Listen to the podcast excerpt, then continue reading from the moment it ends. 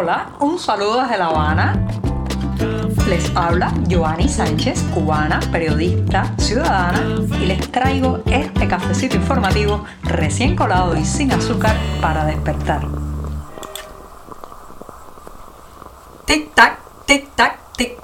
Reloj informativo se reinicia en este programa después de la pausa de sábado y domingo. Es lunes y la semana informativa comienza hoy para este podcast. Además, empezaré hablando en esta jornada del 25 de abril de 2022 que ha amanecido soleada pero con algo de brisa aquí en la capital cubana sobre las mentiras y las piernas cortas de esas mentiras. Pero antes de decirles los titulares voy a pasar a servirme el cafecito informativo que se estaba colando al principio del programa. Así que voy rapidito, lo pongo en la taza lo dejo refrescarse y ahora sí, ahora sí les voy a comentar los temas principales de la jornada. En un primer momento, la palabra sí está penalizada, sí, sí se castiga a la gente por hablar en este país y eso desmiente de plano a Miguel Díaz Canel en sus últimas declaraciones. También cuando la crisis migratoria también llama a la puerta de los integrados, los conectados al sistema, sobre todo los funcionarios, ¿qué pasa? En esos casos. Ya les comentaré al respecto.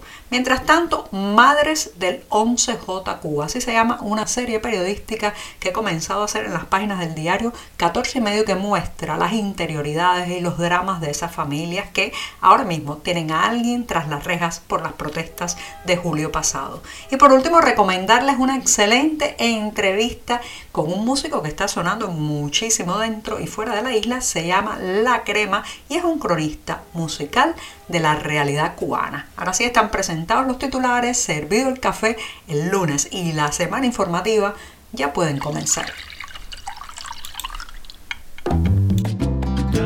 Si eres de los que te gusta estar bien informado, síguenos en 14ymedio.com.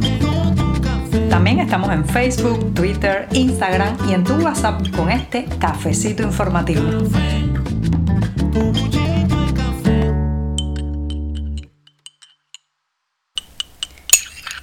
El café de lunes me saca, me saca de la modorra y de alguna manera de la pausa informativa de fin de semana y me devuelve a la realidad periodística de este programa, así que me voy a dar un sorbito largo.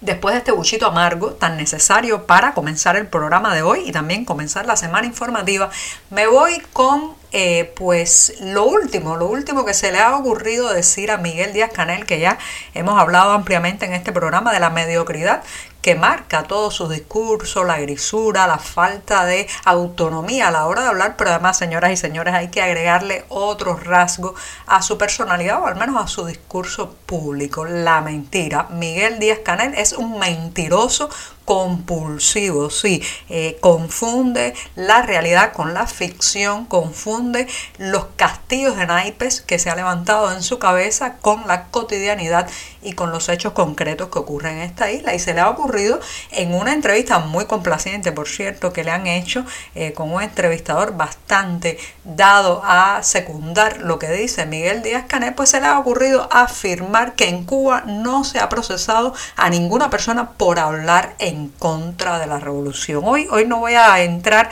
en detalles de si esto merece o no llamarse una revolución. Ya saben que creo que las revoluciones son un impulso, una chispa, un detonante que dura poco pero no puede ser una revolución en 63 años en el poder. Pero hoy, reitero, no me voy a dedicar a esa parte, sino al tema de la prohibición, el castigo y la penalización por hablar, hablar. Sí, asegura Díaz Canel que nadie ha sido procesado por eso, pero es que los ejemplos están por todas partes, no solamente los procesados legalmente a través de un tribunal o multados con la, el oprobioso decreto ley 370 que penaliza lo que la gente escribe escribe, difunde a través de sus cuentas en redes sociales, sino también todas esas penalizaciones al margen de la ley que llueven sobre la cabeza de todo aquel que osa criticar, eh, pues apuntar otro punto de vista diferente al del Partido Comunista o a el del discurso oficial en esta isla. Las penalizaciones ya las conocen, van desde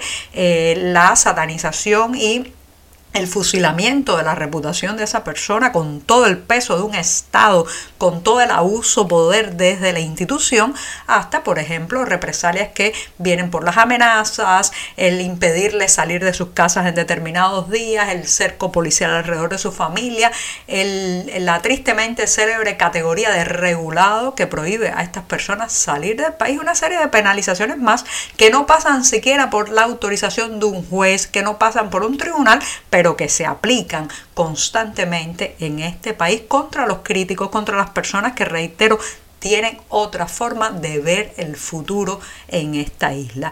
Bueno, lo cierto es que dice Díaz Canel que no se penaliza a nadie por eh, hablar en contra de la revolución y justamente en estos días pues tenemos el ejemplo que lo desmiente eh, literalmente porque los hermanos Nadir y Jorge Martín Perdomo han sido condenados a 6 y 8 años de prisión respectivamente tras las protestas eh, antigubernamentales del 11 de julio. Ellos estaban manifestándose en San José de las Lajas, en la provincia de Mayabeque. ¿Y saben por qué han terminado 6 y 8 años en la cárcel? ¿Por qué están sentenciados a estas larguísimas condenas? Bueno, por gritar en contra de Miguel Díaz Canel, o sea, expresar su inconformidad con un hombre que no fue votado en las urnas, que no fue, señoras y señores, seleccionado por los electores de este país, por los ciudadanos para sentarse en la silla presidencial. Fíjense que la mentira puede correr mucho, pero la verdad la alcanza en un segundo. Y justamente eso le ha pasado al mitómano, al mentiroso compulsivo de Miguel Díaz Canel, que ha dicho frente a un complaciente entrevistador que en Cuba no se procesa a nadie por hablar contra la revolución y justamente en estos días se ha sabido la condena de estos dos hermanos. Es verdad que el cinismo puede no tener límite, pero a donde ha llegado Miguel Díaz Canel, esto ya es prácticamente un récord de cinismo, de mentira, de simulación y de dobleces en Cuba. Estamos contigo de lunes a viernes a media mañana, cuando el café se disfruta mejor. Comparte conmigo, con tus amigos e infórmate con este cafecito informativo. Decía el maestro George Orwell en su inquietante libro Rebelión en la Granja que algunos, eh, o sea, todos los animales son iguales, pero algunos, algunos son más iguales que otros. Esa frase eh, pues viene muy bien con el tema que voy a hablar a partir de ahora porque la migración, la salida del país, señoras y señores, no es igual para todos los cubanos. Mientras los más pobres tienen que apelar a una balsa eh, hecha de manera precaria, improvisada e insegura para cruzar el estrecho de Florida, pues los hijos de los altos funcionarios, de los jerarcas del partido, emigran de otra manera. Sí, ellos también se van, forman parte del éxodo masivo que golpea esta isla, pero lo hacen casi siempre a través de becas que obtienen en universidades de otras partes del mundo, de viajes oficiales de los que deciden no regresar o también pues a través de los contactos profesionales y personales que han hecho gracias al entorno de poder en el que se mueven. Justamente cuando estos hijos de los integrados, llamémosles así, es una palabra que se utiliza también para las personas que están conectadas con el poder, conectadas con la institución de alguna manera, bajo la protección de un cargo público, bueno, pues estos integrados cuando sus hijos emigran, es muy curioso cómo lo justifican. No van a decir nunca que su hijo tropezó las alas de los sueños profesionales y personales o cívicos de sus hijos tropezaron con el techo, el rígido techo de lo que se puede volar en Cuba, sino que siempre inventan una excusa, bueno, conoció al amor de su vida, tuvo que irse, o eh, él ha encontrado un contrato de trabajo, está en una beca, está cursando estudios. Casi nunca le van a decir a los amigos y a los familiares que preguntan que se ha ido su hijo de manera definitiva para residir en otro país, sino que van alargando la respuesta como si fuera algo temporal que después se convierte en algo ad infinitum. Así que los hijos de los funcionarios, los hijos de los jerarcas del partido también se van, también huyen del proyecto político y social que sus padres han intentado construir. Son los primeros que ponen pie en polvorosa cuando la crisis arrecia, pero lo hacen, lo hacen muchas veces en aviones y en primera clase.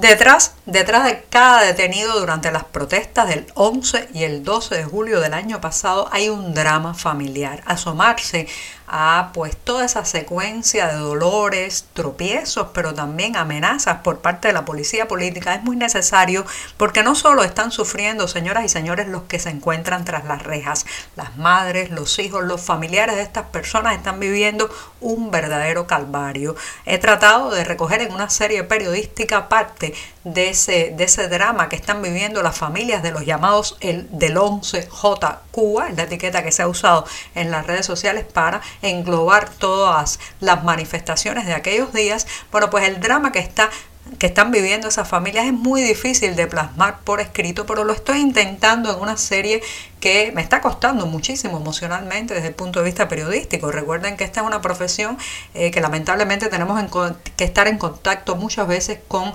eh, los peores momentos en la vida de un ser humano, la muerte, la tragedia, el accidente y en este caso la prisión de un ser querido. No obstante, dar voz a esas familias, contar sus pequeños tropiezos y obstáculos diarios, desde cómo armar una bolsa o java de alimentos para llevar a la prisión está un hijo, un hermano, un esposo, hasta las situaciones policiales que le hace la temible seguridad del Estado para amenazarlos de que no hablen, no contacten con la, con la prensa, no hagan declaraciones públicas. Todo eso estoy tratando de recogerlo en esta serie que he titulado eh, bajo eh, pues la frase Madres del 11J, aunque también están entrevistadas esposas, hermanas y otros familiares. Así que ya saben, Madres del 11J, el drama y doméstico también de esas familias que eh, tienen a alguien en prisión por las protestas populares de julio pasado.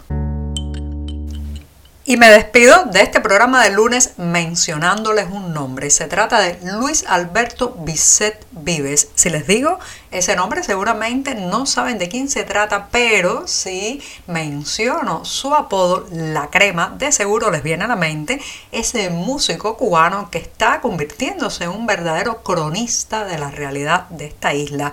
Llevamos una excelente eh, entrevista con La Crema en las páginas de 14 y medio que les recomiendo porque habla de toda su trayectoria musical, la herencia de su abuela guarachera y cómo, cómo busca la inspiración para esos temas que prácticamente son notas periodísticas, pero en tiempo musical. Sí, así como los he dicho, recuerden temas de él como La Salchicha, también Se Van, otros que refieren, por ejemplo, al éxodo hacia Nicaragua, todas las series de eh, noticias que hemos vivido en los últimos años los cubanos. Así que reitero, los invito a leer la magnífica entrevista que ha hecho un reportero de nuestro diario en el estudio y casa de la crema, aquí en La Habana. Muchas gracias y hasta mañana. Por hoy es todo. Te espero mañana a la misma hora. Síguenos en 14medio.com. También estamos en Facebook, Twitter, Instagram y en tu WhatsApp. No olvides, claro está, compartir nuestro cafecito informativo con tus amigos.